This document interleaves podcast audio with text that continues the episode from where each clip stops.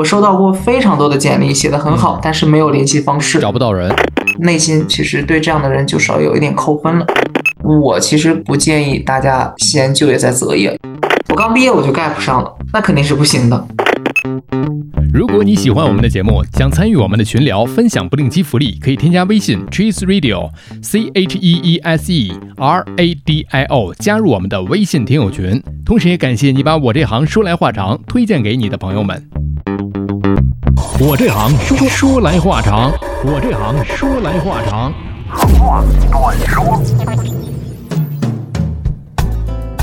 我这行说来话长，很多的同学马上面临从象牙塔走向社会，这是一个华丽的转身。走上社会之前呢，自己先要做好充足的准备工作。那么，在我的另外一档播客《这病说来话长》当中呢，我们是从四个科室、五个方面来给大家讲到了关于身体、关于健康的一些个问题。当然，也提到了在这档播客当中要讲的关于职场的话题。那有请我们的老朋友 HR 张先生来给我们做一讲解。Hello，Hello，老汤。之前也在我们的节目当中给大家讲解过，HR 张先生呢是从业十二年资深的人力资源专家，可以讲是真的是专家了，有着非常丰富的人才梯队建设、组织效能提升经验啊。比方说啊，原阿里巴巴人力资源专家、京东商城 HRBP 经理、百胜中国大区人力资源经理，哇，真的是这些仅仅是我们知道的一些名字，还有一些其他的一些厂牌啊，就不一一列举了。其实说到了这个毕业季的问题，我想首先来讲，大家你要毕业了，那那就是除了考研继续深造，那可能就是找工作的一个问题了。所以找工作首先来讲就是一个简历的问题。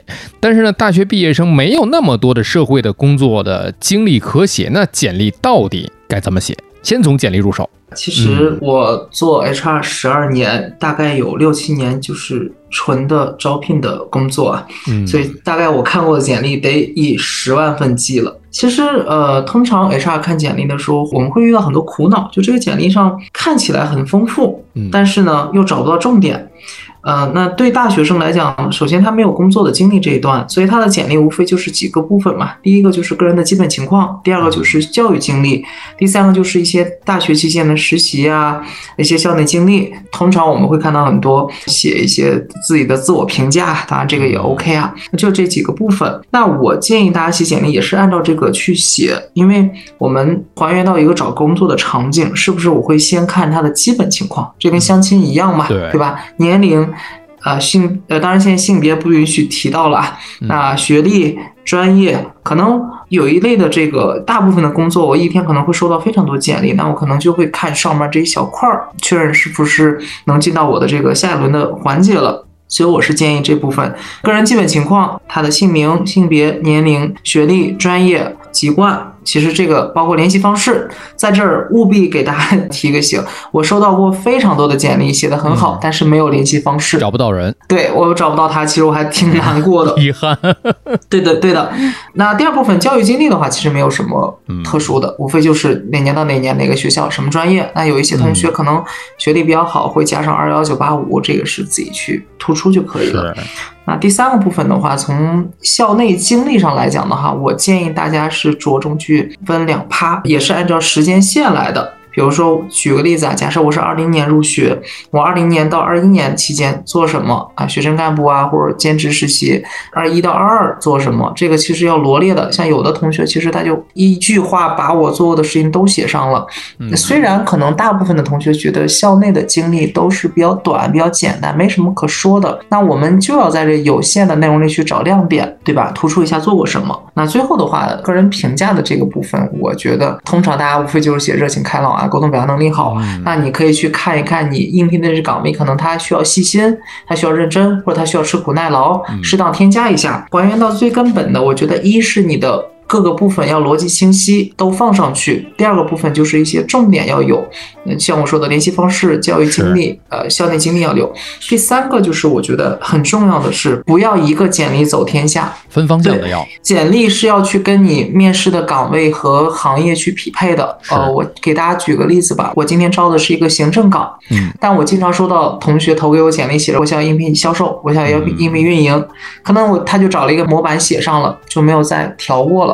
对，那当然我可能会看到他的情况符合条件，可能会面，但其实我自己内心其实对这样的人就稍微有一点扣分了，说明你就是海投嘛。对，我们找工作可以海投，但是不要让面试官感知到，看出你是海王。对，对的，对，基本上我觉得简历就是这样一个状况。嗯，OK，这是简历的这个部分啊，到底该怎么写？其实还有关于简历，我就想知道，因为在我们当时毕业的那年就已经很卷了，有的是做成光盘，有的做成什么铜板纸，要不要做的华丽一点？呃，我觉得是千万不要。以我的经验啊，那当然像学艺术专业的，或者说我们有一些同学，他确实，比如说我有一些艺术展，我有一些设计的这个作品，那你可以附在后面。那我们的第一页纸，简历的第一页纸一定要是一个完整的简历。像我刚刚讲的，大部分的应届生，他的履历其实没法支撑起一页以上的简历。那我通常见到两三页的，无非就第一页是个封皮儿，对吧？封面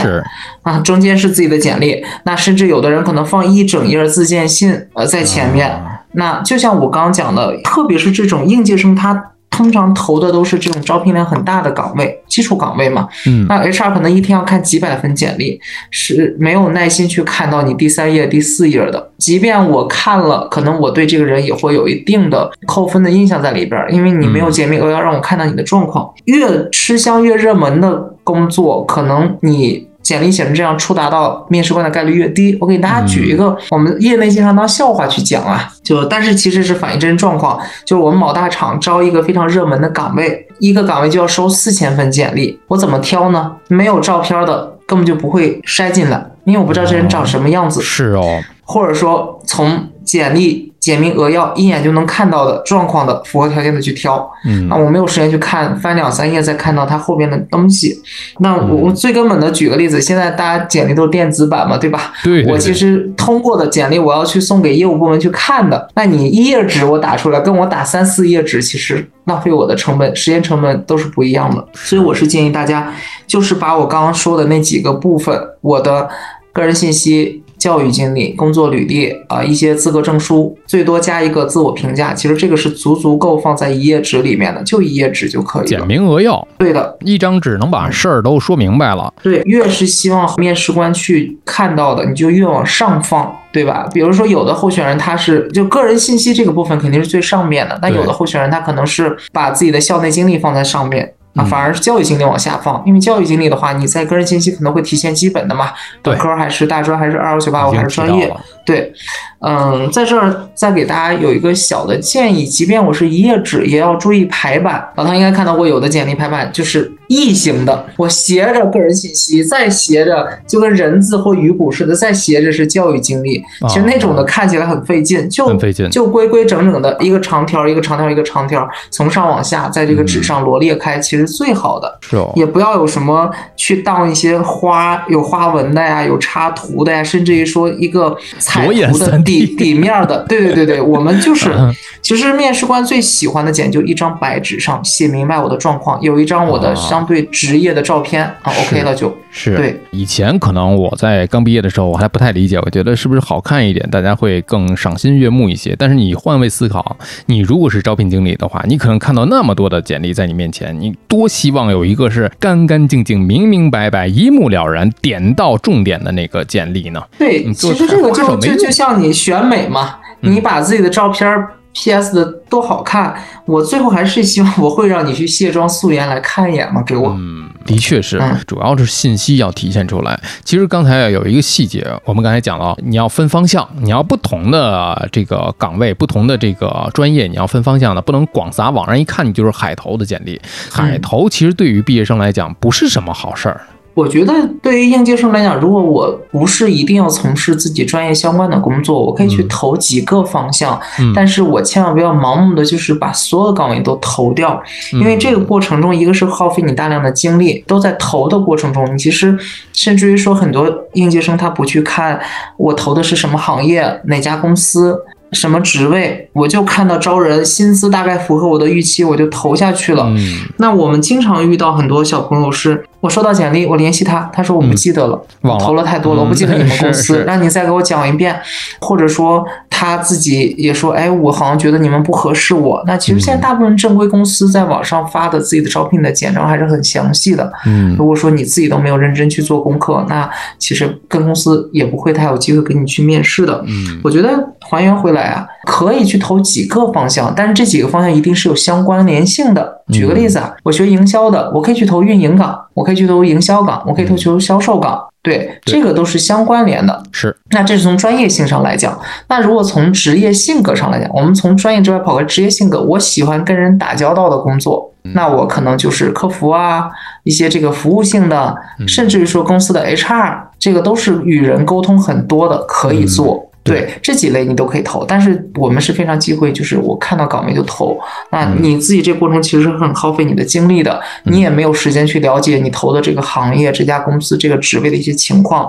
其实我们作为面试官是非常希望候选人在投递之前是有做功课的。那到底呃这个行业的 top 是什么？像刚刚老汤讲的，那对我来讲，可能我是一个比较谨慎型的求职者。那我过往表演是待哪个行业都是行业的比较 top 的公司，嗯，那至少它不会出事儿嘛，对吧？对，那我明白了。那我也好在网上去找到这些公司的资料去做准备。对所以其实我觉得个人是不太建议海投的。嗯，对，明白了。你可以多尝试就你的这个对专业领域，你相关的专业领域，你可以去多试一试，但是不要盲目，切忌盲目啊！投了自己都忘了，那个我觉得就不成了。对的，方向是可以有的。对你看看，这里面就存在一个问题，就是有很多的大学毕业生啊，就是这个方向的问题。咱们在这儿说你得有方向，但是更多的人，我相信可能大部分的人是没有方向的。就做完简历了，已经得到一个邀约的时候去面试，面试官可能问的最多的一个问题就是你的职业规划有没有？你有没有大致的一个方向？对我们经常问到很常见的问题，就你为什么来应聘我这个岗位？嗯那我现在听到很多应届，因为我现在还在，就今年我也给很多应届生讲那个呃职业规划的课，这个嗯课程啊，包括简历辅导啊、面试辅导。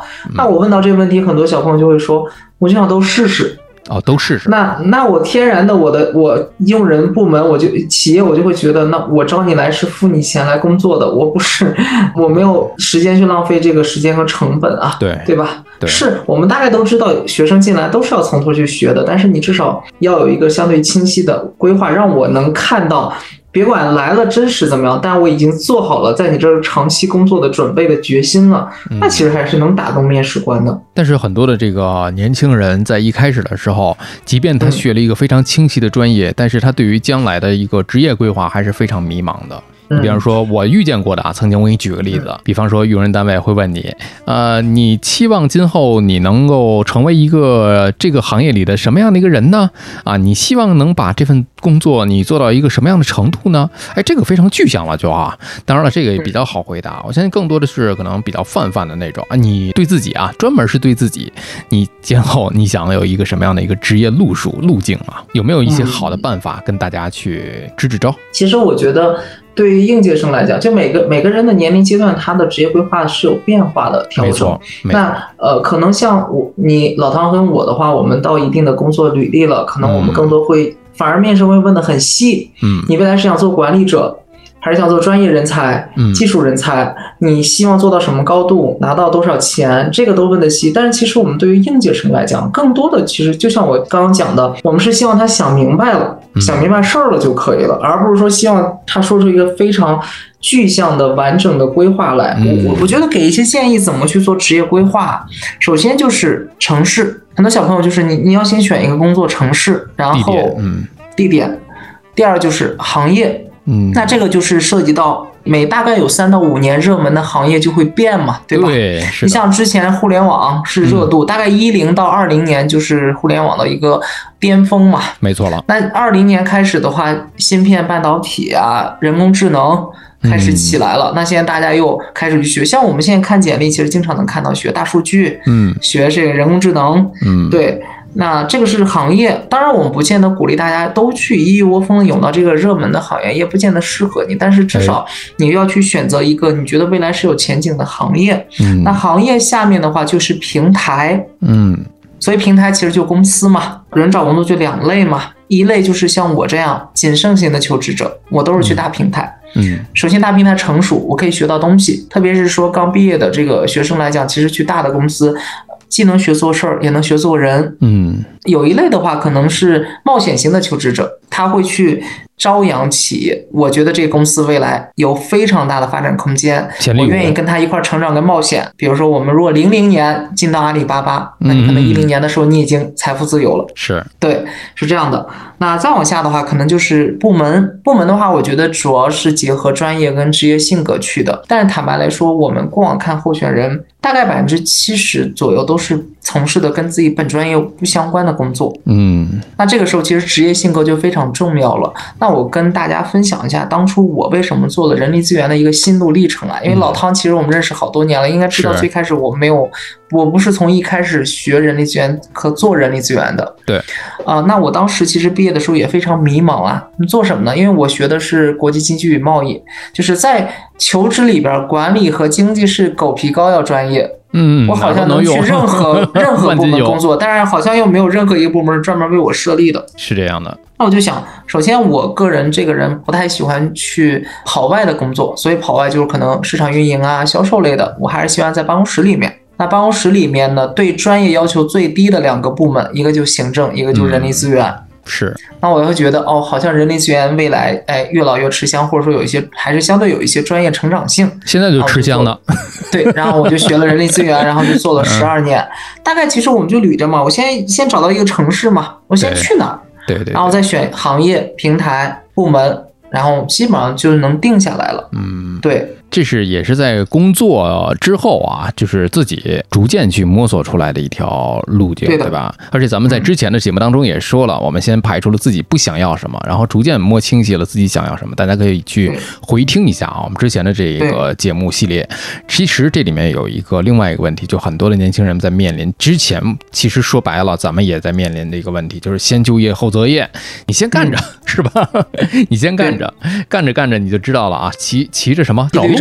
骑驴找马，骑着骆驼找找驴，就这种方法啊，你觉得合适吗？呃，我觉得从我的角度来讲，作为一个 HR，我其实或者作为一个过来人，我其实不太推崇这样的。嗯，除非今天我真的经济压力非常大，我必须马上就业有支撑，才有经济来源。现实问题。否则，我是希望大家是能想清楚了。再去就业的，嗯，这两个维度啊，第一个维度的话，企业现在看人都会非常关注稳定性。那如果今天我毕业了，我先进到一个行业，没做多久，我觉得做不了，我再去换一个，那我做的还是不喜欢，因为你一旦投入到工作里边，其实没有很多时间跟精力再去想这个事儿了。你就是在不断的试，通过试去找到适合自己的。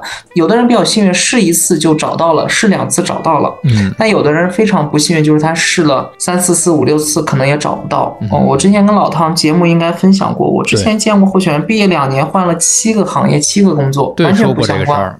那都两三个月、两三个月，那其实说白了，他简历就毁掉了。对，他就没有办法再进到，至少我觉得他没有办法进到特别大的公司了。说好听的是一个杂家，那对的，都干过。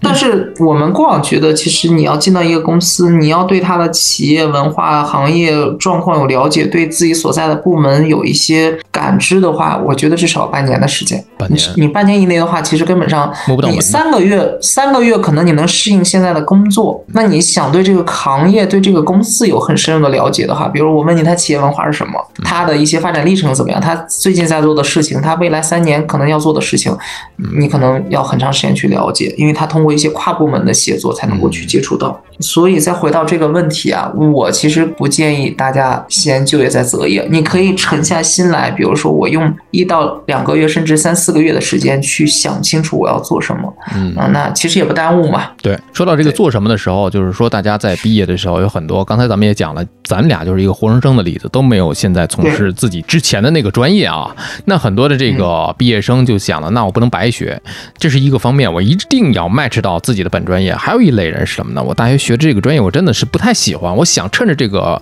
走向社会的这个机会啊，想换一个专业领域。其实这两种想法我倒都能理解，所以就涉及到一个问题，就是毕了业之后跟自己本专业要不要去 match 的这么一个选择。不一定，这个要看怎么去解读啊。比如说，我们见的，就刚我讲的嘛，我们见的大百分之六七十人都做的是自己不是本专业的工作，因为 坦白来说。可能近几年大学生在报专业的时候，有一些呃专业机构的辅导呀，家长开始去关注专业性啊。但是我们大概我觉得一零年之前或者是一五年之前入学的，其实大家就是能上哪个专业就上哪个专业嘛，对吧？或者说就选一个现在热门的、当时热门的专业，但是他现在也不见得专热门了。还真是。那包括像很多同学，我我该分享一下，我前两天帮助我的朋友面了一个，他学的是一个现在非常热门的嘛。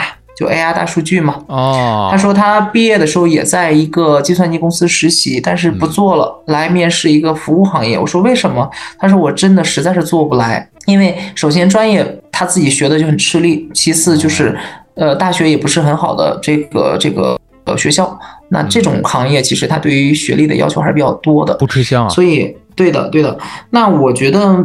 从我的角度来讲啊，呃，几个情况。首先，如果说这个专业我实在是非常不喜欢，我从大学我就觉得不喜欢，那索性就在毕业的时候去找一个自己喜欢且能做的工作。嗯。那如果说这个专业我没有明确概念，我喜欢或不喜欢，那相对它也可以就业。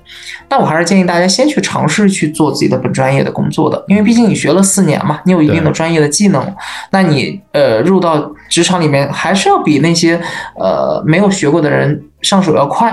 嗯，所以这个要分情况，就是我还能做，我能接受，我建议大家先做一做，对。然后如果说大家实在是我大学期间我就觉得不喜欢，那就可以去选择其他的。还是上次我们的节目我说过的主题，对于企业来讲，我觉得二十五岁之前的尝试都是可以接受试错的。嗯，是的，也就是说，二十五岁刚大学毕业之后也没两三年，给大家时间并不长啊。你可以先去在自己的专业之内去试做一个两年。我之前谈到我们不喜欢稳定性不好，是因为他频繁的去换专业，而且做时间很短。如果说今天我真的在这个行业做了一两年了，我觉得真的是做不了，我再去转换行业，其实这个我们是能够接受的。嗯，刚才而且你这个例子举得非常好，自己学了一个挺热门的一个专业了，如果是再加上一个名校出身的话，那我。想很多的光环加持之下，现在肯定走在一个呃社会甚至是全球的一个前沿啊。那所有的这些个毕业生都在从开始那个叫什么高考之后就开始已经在报志愿上就已经花这个心思了，就预测啊，我毕业之后这个四五年之后什么领域火，哎，什么专业火，什么方向热啊。但是呢，往往。其实我们预测不到的，毕业之后这个专业、这个行业，咔嚓一下子没了，就真的是夕阳了。所以大家在就业的时候，呃，我觉得对于一些个热门的追逐，不见得，甚至是可能每个人不见得适合去追逐这个热门。嗯，是的，我其实也是这个观点。因为首先来讲，近些年热门的这个专业都是技术性很强的专业。我也见过很多候选人。举个例子啊，之前互联网很火的时候，他毕业了，在自学编程，然后进去做程序员。那其实你还是做的比较吃力的。当然也有一些能做成了的，但是其实相对他的壁垒还是比较强的。那些专业壁垒弱的，一定都也不会特别热门的行业跟专业。对。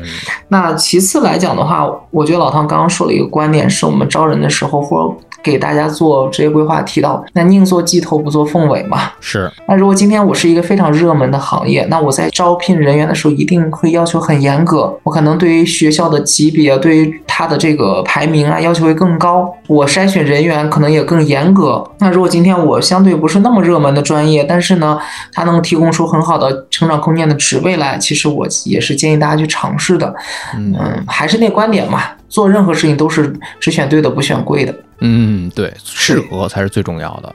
所以刚才也回答了另外一个问题嘛，就是这个热门的这个问题啊，还有另外一个方向的一个选择。这个方向呢，我们在一开始也说到了，你专业热门了，行业热门了，城市要不要选热门城市？那比方说倒退十几年，大家都说一线城市北上广深，现在好多了，也不见得毕业之后都非要挤破头去这种一线城市啊。还有一个就是除了城市之外呢，就是大厂啊。尤其像以前我们可能会觉得毕业去大厂是一种，刚才我们也聊到了，毕业去大厂的话，大厂有一些大厂的一些优势。那么从大城市到大厂，所以他们都是怎么讲呢？就相互加持。北京的某啊五百强企业啊，上海的某五百强企业，所以这种方向的选择也是给了我们很多毕业生在就业的时候一个独木桥的一个状态了。对，那我就结合了回答一下老汤的问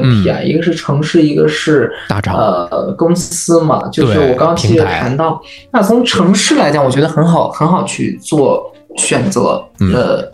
就是可能比较残忍啊，我今天说都是毒鸡汤。嗯，一线人才就可以去一线城市。嗯，如果今天我是 top，就是前百分之十的学校，嗯，人才，我有足够的信心，我即便在北上广深，我也是我们讲精英或金字塔尖上的人才，那就可以去那边。那因为你在那边能站住脚，你可以扛过前期的辛苦，可能能在那边立足。我可能说的比较呃通俗，就是我。至少能在那边找到一个不不错薪水的工作，未来能在那边留下养活自己，而不是说，而不是说我去了那儿，我感知到享受了大城市的这个繁华几年，我又回老家。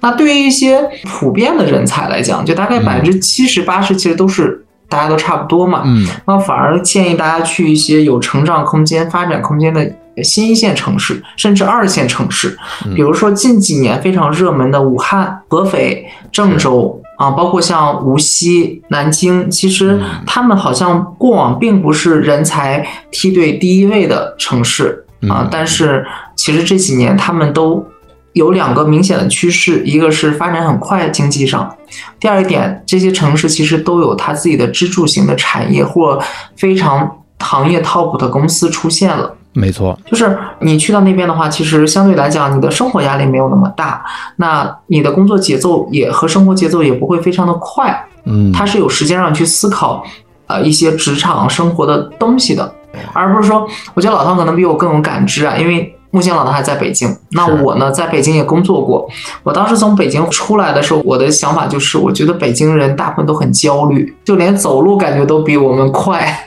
就是因为相对其实大家的竞争啊会比较多，会比较大，包括我的生存压力也会更大一些。就我其实更鼓励大家，如果不是非得有有人有上海情怀或北京情怀的话，啊，我觉得其实可以去看一看这些呃在快速发展的新线城市，其实还是比较好的。up 这些城市当中啊，其实也都有大厂。呃，对的，它都有。刚刚提到的像武汉，特别是合肥、郑州，你会发现，虽然它不是像上海、北京一样扎堆儿五百强企业或扎堆儿大企业，但是它都有几个是行业非常非常龙头的企业。那你只要能进到那个里面，其实你在当地的就业的这个竞争力是非常的强。它就像，比如说今天我在合肥第一名的企业，那我可以挑任何下面的企业。但是你在北京，你排不出第一名的企业来。嗯。就大家都是竞争的，那你还是未来面临被人挑的这个状况。对，所以其实我们基于一个鼓励大家，有可能的话，够条件的话，还是首选大厂，是吧？从我的角度来讲，我其实觉得毕业的五年以内的话，还是建议大家去行业内的，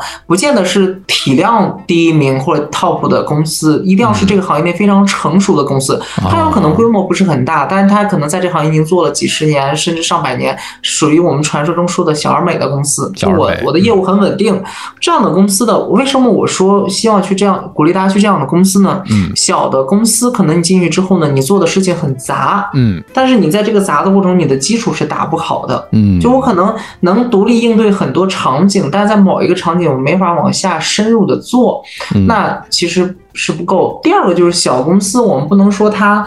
职场的一些东西搭建不够，但确实它没有这种历史底蕴一样。它在文化上，比如说企业文化，在一些职场的礼仪上、职场的沟通，甚至于说工作的方法论上，其实它是不够的。嗯，那就像我刚刚讲的，我觉得年轻人刚毕业的时候，你除了做事儿，你还要学做人。那大公司其实在做人的方面教的会更好，他教你怎么去沟通，他教你在什么场景下应该用什么样的办法去做事儿。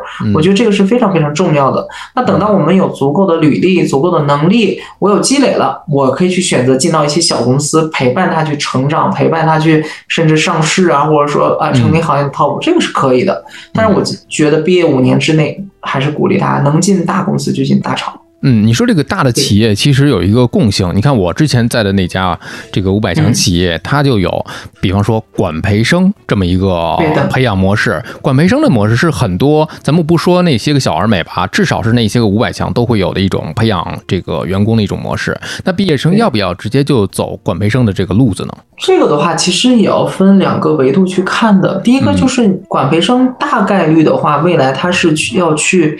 经过轮岗的嘛，对吧？是，那要看你自己愿不愿意去做这个轮岗的事情。嗯，因为有的人我就喜喜欢做某一个专业的领域的动作，对对对，事情我不愿意去轮岗，甚至于说，因为大部分管培生未来其实别管你分到哪个部门，都是要照着管理的方向去培养的，而不是专业的方向。是，那如果我不太喜欢去跟大量的人沟通，我也不要不想去做管理，其实也不见得去面管培生的岗位，那我就规规矩矩的去面这个部门的职位就可以了。因为管培其实是一个综合性的人才，有点像未来要培养成职业经理人。这样的一个角色。啊，对对。对对对的，是给你前面那些时间都是去熟悉这家企业的一个企业文化，每一个产品线，每一个事业部，你都会轮一轮，看一看，转一转，熟悉熟悉，今后走向管理人才的岗位。但是我目睹的这些，反正到最后结果好的也不是特别的多吧，这是从现实的角度上来说的。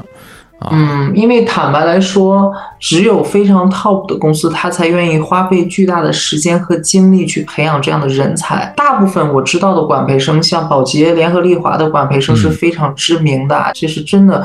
那大概他的轮岗都是以十几个月开始去计的，十二到十八个月。那这个过程中，其实我是有非常多的人员流失的。如果今天我是个体部门去招一个新人，我大概培训成本就三个月，三个月之后基本上他就能独立有贡献产出了。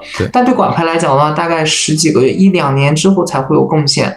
如果说这个期间人员流失了，其实对企业来讲成本的浪费是非常大的。那所以只有大公司愿意花费精力去真的去挖，可能我招一百个管培，最后有十个、呃二十个为我企业所用，这个其实真的是需要后边有非常深厚的资源去支持的。对，你看，虽然我之前那家企业它还有什么什么大学，就企业大学嘛，对的，也就是给那些个管培生去培训啊、训练。但是我作为我们在部门当中啊，实际操作的这么一个人员来讲，我在带管培生的时候，我最多的时候应该是带过六到七个管培生。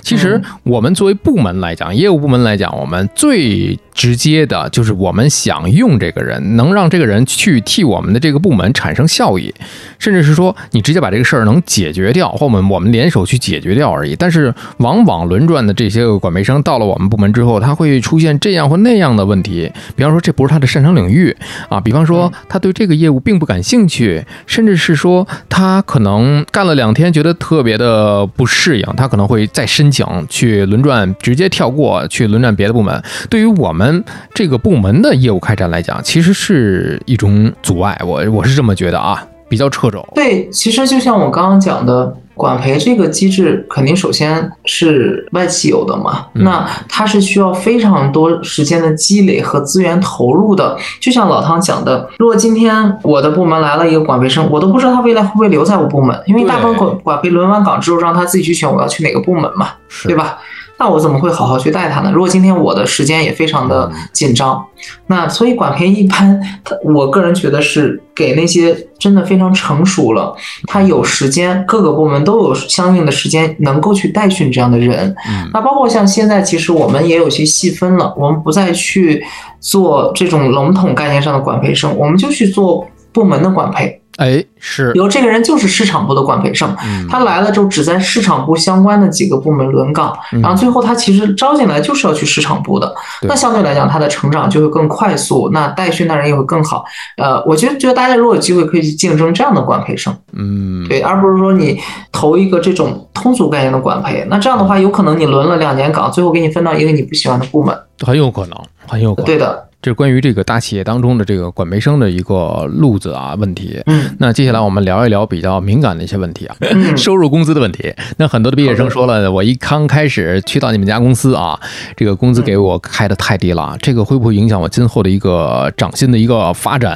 啊，这个我觉得是不会的，嗯因为基本上在行业内，我们对于人才都是有一个标准的薪资标准的。嗯你怎么去衡量这个人啊？其实无非还最后还是拿钱去衡量嘛，对吧？嗯那只要他是在同一个行业、大概规模的公司，他工作几年了，我们都知道他大概是值多少钱。可能说的比较直接，啊，值多少钱？今天一个企业不会因为你合适，但是你非常愿意来我这儿，我就给你压低薪资。嗯，大的公司或者正规公司，我肯定是在我的范围内尽可能帮你争取多的薪资，这样你来了之后才稳定性会好呀，你才做的开心啊，对吧？对，对，那你问的这个问题就传递两个信号：一，如果说今天他给的非常低，低于行业水平，那说明这公司我都不建议大家去。嗯，有道理，对，第二点就是这个公司真的是行业非常 top 的，这个机会非常的难得，但是他的薪水就是低，怎么办？可能它真的比行业低个百分之十。为什么？因为我的职位奇货可居，啊，有非常多人来竞争这岗位。你去看一下，我们还是拿互联网公司来举例子，嗯。开给这个应届生或管培生工资最高，永远都不是最 top 的几个公司，哎，是啊，因为大家都知道你来我这是镀金嘛，对吧？对对对，心你待个几年，你税就高了，那一定是那些呃三四线的这个公司也给不到，一定是那些二线要冲一线的，他要去吸引顶尖人才，他才会给到很高的薪水。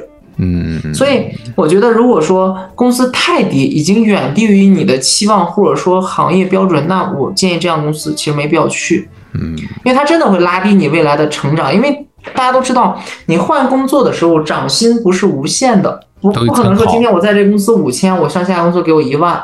它大概我们跳一次槽，涨幅就是百分之三十到百分之五十，嗯，就是其实小说里面写的那些，我在这公司薪水太低，但我是个人才，然后另外一公司翻三倍四倍招我去，这种情况真的是太少了。那我们作为 HR 会质疑，如果你真的是个人才，为什么那家公司给你那么低的薪资，你还做了那么多年呢？嗯对吧？为什么 是？那第二点就是，如果说还原回来，如果这个工作真这个公司真的是非常大的公司，嗯那他也愿意开出相对合理，只是说低一点的薪水给你啊。那无非这个就是低个百分之十到百分之十五这样的区间嘛。嗯那我觉得是可以去的，因为你在这个公司再出来了。你能够得到的这个重视，在行业内是不一样的，它其实是会给你加分的。嗯如果说我是从一个三线的同一个行业三线的公司往二线去奔，我可能跳槽平薪过去，或者涨百分之二三十行业标准，因为我往上够了，我属于高攀，对吧？那今天如果我是一个一线的公司，我去二线的，我属于下架呀。嗯，那你一定要开出很高的筹码来，我才会去。那你真的有可能会涨百分之五十、百分之七十，那你就会把你毕业入职的那个 gap 弥补上，甚至会更多。嗯是，我就要分情况。这个就是刚才我总结到，就是我们讲的这一些里面，其实就是一个匹配度的问题。对，这也是我们说的，其实找工作是一个技术活儿。哎，你看，所对我们为什么现在衍生出这么多写简历的课程啊、嗯职业的课程，甚至面试的课程，甚至于说我去做行业经调研的课程，其实就是。呃，一个好的职业规划是能够帮助你跳一跳的。我是我可能能帮你找到你以前可能正常流程是够不到的行业嗯、够不到的职位或够不到薪水的。所以你自己如果说大家现在，我可能作为应届生，我没有没有那个经济，或者说我也触达不到那些职专就是职业的那个职业规划师，那自己至少要去做一些功课，因为大部分的这种理论或者方法都是在网上能查到的。你看，对的所以这个针对每一个人不同的情况啊，你看今后我们的这个播客也会跟啊我们的这个 HR 张先生啊，我们的人力资源专家会有一些个我们线下的一个活动啊，到时候可以给大家去做一个线下的一个辅导。但是说到这里呢，还有一个问题就是也非常现实了，就是五险一金的问题嘛。这上班我们找对了方向，找对了岗位啊，找对了嗯平台，做下来拿了工资，还有一个就是福利待遇，五险一金。对的，呃，这边我不给大家科普五险一金是哪五险嗯啊，因为这个是一个基础的，大家可以上网去查。对那一金就是公积金嘛，我就给大家讲一讲它的一些作用。对保险来讲，对我们最有用的一个是我们看病的时候有报销，对吧？第二个就是我退休的时候有退休金。嗯，那我的这个报销我不讲了，然后退休金我未来能拿到多少呢？是跟我交养老保险息息相关的。嗯，所以通常我们建公司会分三类，第一类就是不交五险就不交保险的，那这样的公司一定是不正规的，千万不要去，而且也不合法。对的，第二类就是我一直按最低工资、最低的标准去给你缴。嗯，这边可以跟大家科普一下，就是每个城市它的社保缴交基数都是有最低跟上限的啊。像比如北京、天津，其实下限都是三千多块，上限是三万左右嘛，对吧？你想一想，今天我已经月薪三万了，但公司还是按照三千的基数去给我缴纳，那我其实还是挺吃亏的。对，有的候选人可能会觉得我刚毕业，我哎，我拿到手的钱变多了呀，对吧？嗯，看起来很好。但是你等老了的时候，就是其实差距很大 啊。有的人可能一个月能拿个将近一万块退休金，你拿三千块钱，其实就区别就很大了。所以第三类的公司就是我说的最好的公司，就是严格按照工资。的缴纳基数去，它应该正常是按照上一年度的平均收入去缴交社保的。这个收入里边是含你的月度工资和年终奖的。有的公司可能会蒙你啊，就是它是按你的月度收入去给你缴的，不对，其实要含年终奖的。也就是说，我举个例子，我每个月拿到手两万块，但是我年终发了十万，你的社保基数其实应该是二乘以十二加十再除以十二的，这样出来的。对的啊。这个是最最重要的养老金的部分。我们再跟大家讲说一下公积金。公积金有什么用呢？这个大家都知道了，买房子。买房子。其实我们刚刚提到的一线城市、二线城市、三线城市，我觉得最根本的，给大家建议就是因为一线城市的生生存成本。大，那这个生存成本大概百分之九十九都来源于买房子，绝大部分就是在房屋上。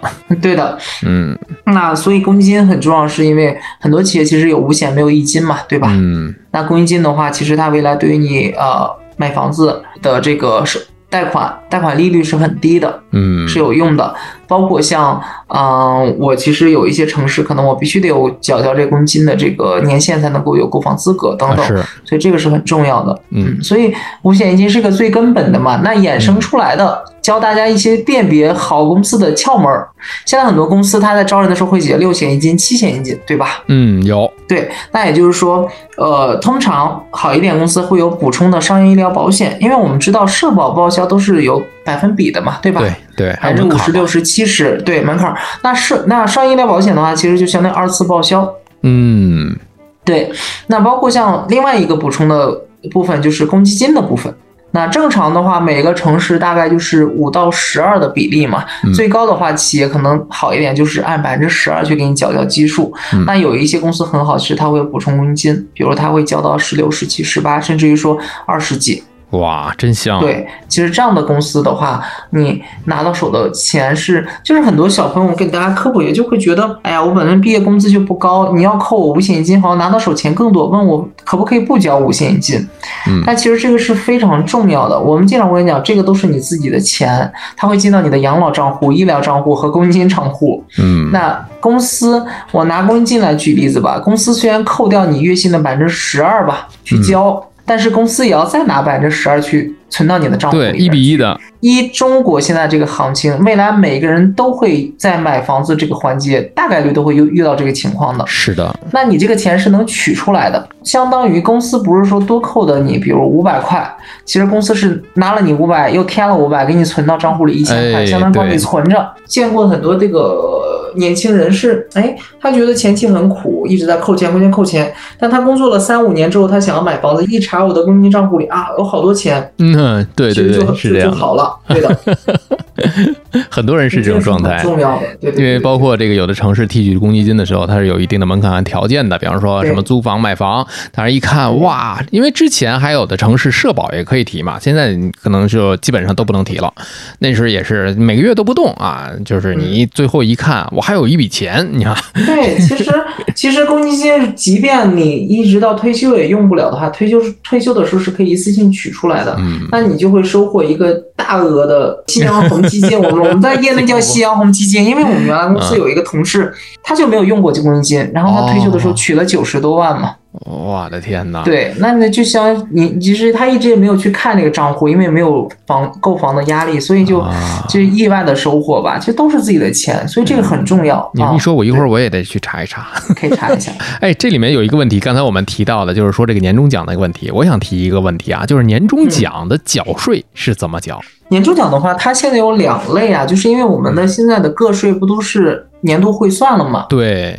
那你其实，在缴交个税的时候，要去要去看哪个更合适。嗯，如果你的月度的薪资加上年终奖正好超过了一个门槛了，那你不是就会交的很多嘛？对，那你就建议是分开的，把年终奖单独缴税。这个需要你的公司再给你发年终奖就单独报税了。国家是允许它两个合并报，但是如果公司也单独给报，你也可以给它分开去，年终算年终的税，然后呃个人收入算个人收入的税。我给大家举一个例子，正好是我自己切身的。我们知道前阵三四月份不是做二二年的个税汇缴吗？对对对。那我最开始选的是呃综合报税，嗯，那我还要补给国家三千多块钱，嗯。然后我就后来我一看我是超档了嘛，然后我就分了，呃，年终跟那个平时收入分开，那还退了两千八百块的税。哦。其实差距很大的，嗯所以这个大家其实，在日常的一些情况下不要马虎。就国家的包括税务啊，老唐提的呃保险，其实都有很多专业的部分，其实要慢慢去了解。不要因为我不是做人力资源，我就不了解了，还是要去掌握到的。对对对，这个我们只是讲了一个大概嘛，主要今天还是给大家讲的是大学生的一个就业方面的一个指导啊。那你看啊，我们刚才讲了一些个我们总体的一些个问题，还有一些听友啊，在知道你要来返场做客的时候啊。提前他们留言问了一些问题，比方说这第一位朋友小明同志，他说去面试的时候啊，面试官要求填的这个卷子啊，真的要填的特别详细吗？还是说随便填填就好？哎，这个确实是啊，每一次我们去面试都会有一个也不叫卷子吧，调查表一个表单，应聘应聘登记表都会有。这个他真的是要填很详细吗？他想知道这个事儿是要填的详细的。我觉得有两个部分，第一个就是我们通常会通过你填这个应聘登记。表的认真程度，去看你这人做事认不认真哦，这样对吧？有的人会觉得很潦草，卷子上卷子上设计的很多像身高体重啊，什么那个家庭住址啊，没有用啊，那我就不要填。但是公司设计这些上面一定有他自己的。原因的，因为应聘登记表你最后都会签字的。大部分的公司，大家去看他的应聘登记表，最后都会有一句话，嗯，就大概意思就是对以上的这个填写的负责，如有造假或者如有那个欺骗，自己承担相应的法律或责任。对，就是因为有时候我们简历会自己美化嘛，对吧？是是是。那你交给我的简历，我没有办法。但但是你填的卷子上其实都是要有的。那我未来。其实这个就是给大家科普一个劳动的知识，嗯，你都有试用期的，对吧？对。如果今天我在试用期里觉得你不适合我，但是我又真的从工作能力和工作上找不到问题，那我就要从这上面找问题了。哦。我会抠的非常细，你到底有没有造假？对的。明白了，你看看。就举，其实他不见得只是专业上造假，有可能你今天你曾经做过手术，嗯，当然现在国家不允许对身体状况，咱那我举个例子，只是呃。你做过手术，但是你填了没有？那我其实严格意义上来讲，你是算欺诈的。嗯，因为有的工作是需要身体健康，或者说没有某一些这个疾病的嘛，对吧？对对对，是，这是这这个确实是这样的。呃，所以对于这个表单来讲，大家还是认真的去填写啊。但是我相信，一般正规的公司也都会把大家的信息做一个保密。对的，这个是没有问题的。大家可以对自己的相对有一些，你不要不填，但是你也不要乱填，但是你可以相对保守。举个例子啊，呃，公司希望你填居住这个家庭住址，嗯，你可以填到小区，你可以填到楼楼号，但你不见得非得把你的房间号写上。这样其实它就不构成个人隐私的部分。嗯，这个非常好啊。我们再来看我们的迎宾部经理，因为我们群里啊，这个每来一个新人的话，都会有迎宾部经理来欢迎。芒小果他说啊，刚毕业的学生没有工作经验的话，呃，如何有效获得第一次的实习机会呢？他有三个问题，先来看这第一个问题：如何有效获得第一个实习机会？其实这个就是在我们在实习的时候，可以在就是有计划的方向内去海投一下。比如说我确定了行业了，我大概列一个公司的单子。嗯，举例子吧，我我就想去互联网行业。嗯，那其实互联网 top 二十的公司是很好搜到的。嗯，对。那我就给这些公司都去投嘛，对吧？尽量多投，对。然后多投的话，你就可以有，你就大概率会比较就会得到这个实习的机会了。嗯，但是你你还是那个观点，不要去乱投。嗯，哎，你可以多投，但不要盲目的去乱投。对的，是这样的一个。因为而且包括像其实大部分公司，你是实习嘛，我只要有实习生的需求，我就是没有工作经验要求的呀，所以我就不会对工作经验去卡你，我更多卡的可能是你的专业匹不匹配，学校的呃等级够不够的要求。对，OK，这是一个问题。第二个问题是企业如何看待 gap year？呃，这个其实最这几年还是挺火的，是，对。但是我觉得是这样子的，就是呃，其实企业对于后对于应聘者所有的简历里出现的问题都是可接受的。这可接受的前提是你可以解释得通。哎，对喽。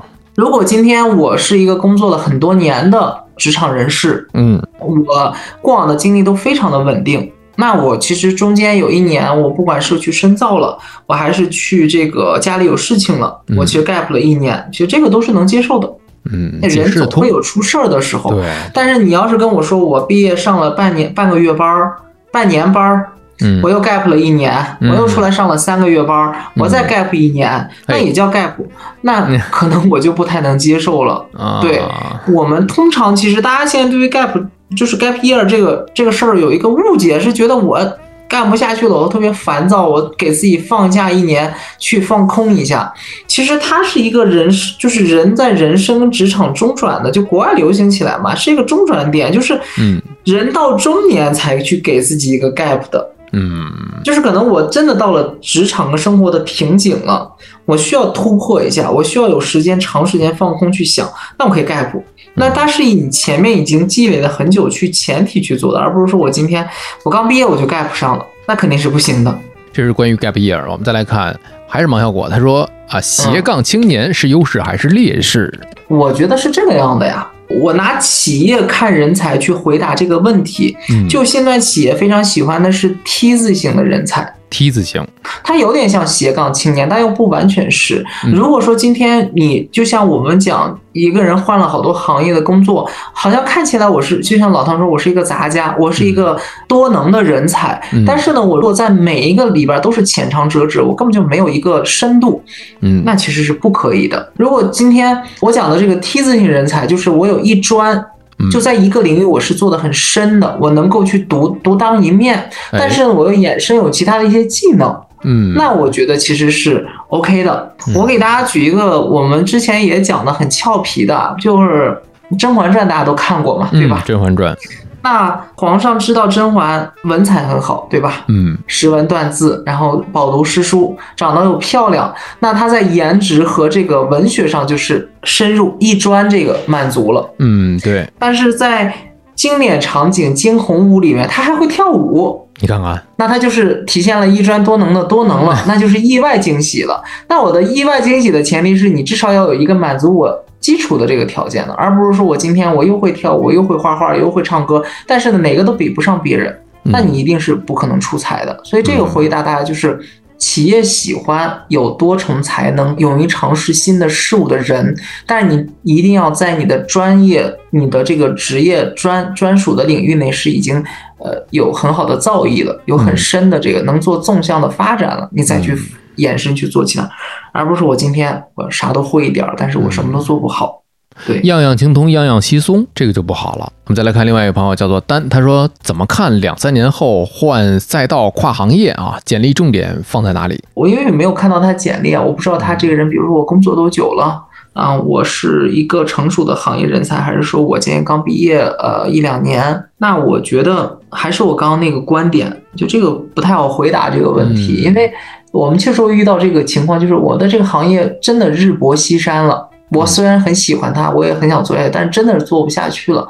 那我可以去换行业的，但是你还是要把你过往的履历去好好体现。因为刚毕业的学生，我们主要看的是你的这个学历、专业，对吧？对。那工作三五年之后呢，我会看你的这个专业做的怎么样，就做事儿。但如果今天你已经毕业十年了，我更多的是看你从过往的经历、过往履历去有没有总结提炼出做事儿的方法来。那这个方法一定是共通的，别管是哪个行业，我做工作的方法一定是共通的。也就是说，即便我今天去换了一个行业、换了一个赛道去投简历，那你在过往的行业的工作履历、呃一些工作亮点、你的一些有所的这个总结发现，我还是觉得要重点去体现的。嗯，对，你可以谈你对新的行业、新的赛道的一个热爱、一个了解、规划，但你更多还是要去让面试官看到你在原来的行业、你原来的工作的有所学习和成长的。这个其实是，只不过是你会换一个方向嘛，你更多去提炼的是工作的方法，它是能用到下一个呃新的赛道跟新的行业里面来的，那就可以。嗯，也就是说，你现在这个，即便是换了一个电脑，你这个 U 盘里的东西，我还得能用得上。对的，你自己还得有能耐，带着能耐去换赛道。嗯，那如果说他，因为他说是看待两三年后换嘛，有可能这是一个应届生，那我就要跟他一个建议，就是人生的尝试是很少的。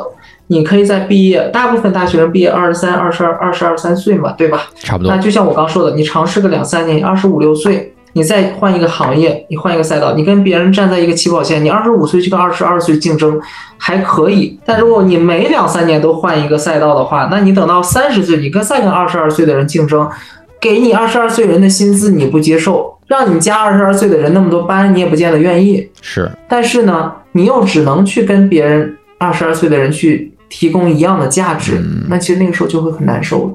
嗯，总换赛道，这是一个循环赛啊。对，你就永远都会有新的那个热点出来嘛。那我们讲一个很矫情的话，人还是要坚守本心的。只要我能做下去，还是觉得这个行业是好。就是不管时代发展到什么程度，其实职场永远是认可那些能够坚守的人。嗯，可能我现在，除非我这个真的做不下去了。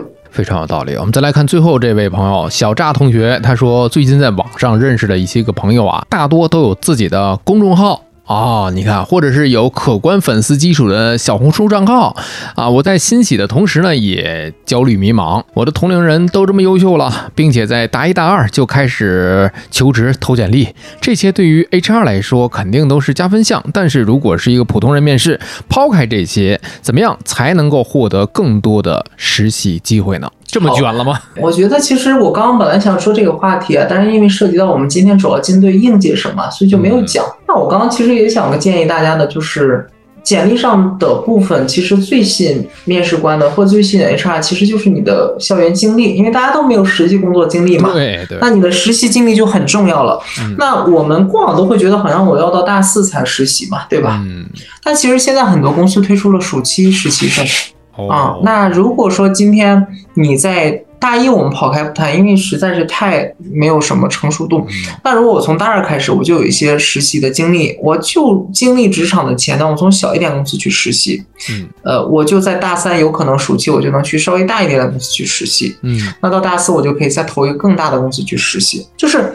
我们讲一个非常残酷的，就是现在的大学生就业为什么能拉开差距呢？跟我们以前是不一样的。我们以前其实大家都是拉在了学校、对专业上，是吧？对。那其实现在的大学生就业是拉在了规划上。像我刚一直谈到的，有规划的学生从高考成绩出来那一刻就已经开始了。我哪些专业适合考研？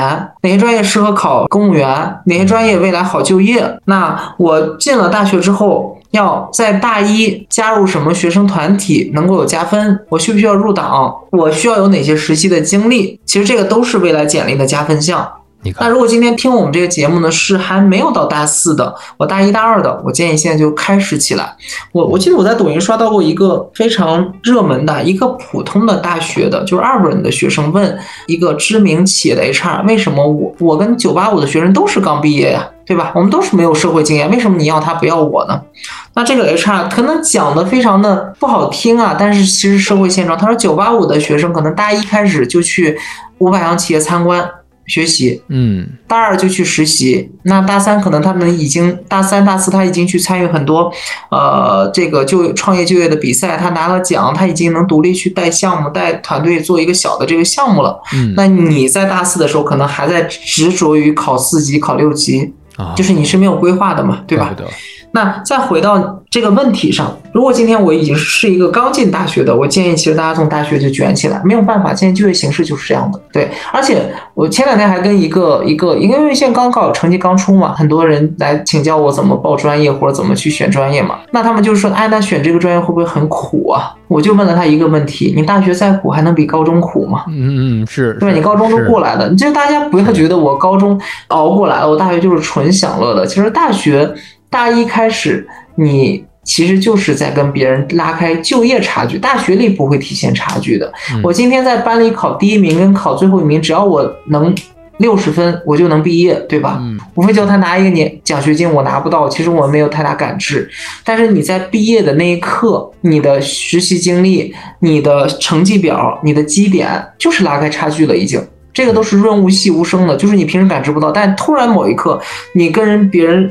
摆在一块儿的时候，你会发现这个差距很大。说了这个之外，然后再回答：如果今天我已经大四了，我什么都没有经历，那我怎么去跟别人竞争呢？那这个时候，我建议大家放低身段，去一些小一点的公司，去一些可能那些履历好看且能力卓越的人可能不会去的。嗯，可能这个我说的这个也是一个毒鸡汤，就不好听了。有人可能会反驳我啊，凭什么我就没有不能去那个大五百强？可以去，你可以未来慢慢的熬，就是通过自己努力进去。但是你一定在一开始如果跟别人的简历有差距，你可能都进不到面试环节。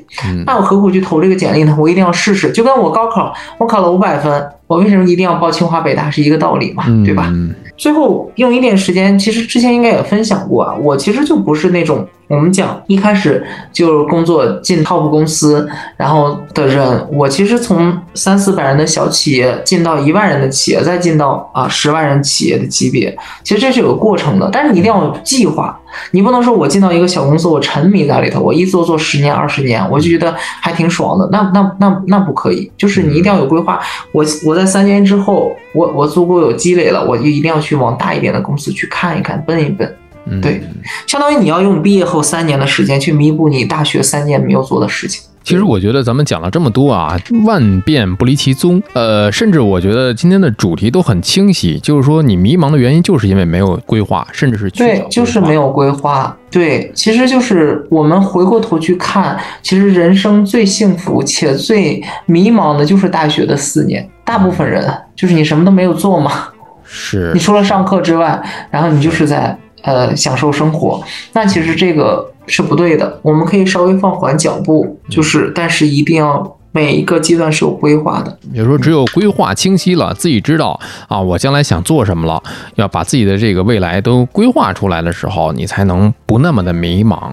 对，其实现在很多学校是意识到这一点了，他会请我们去大二或大三就会去做职业规划的讲座嘛，对吧？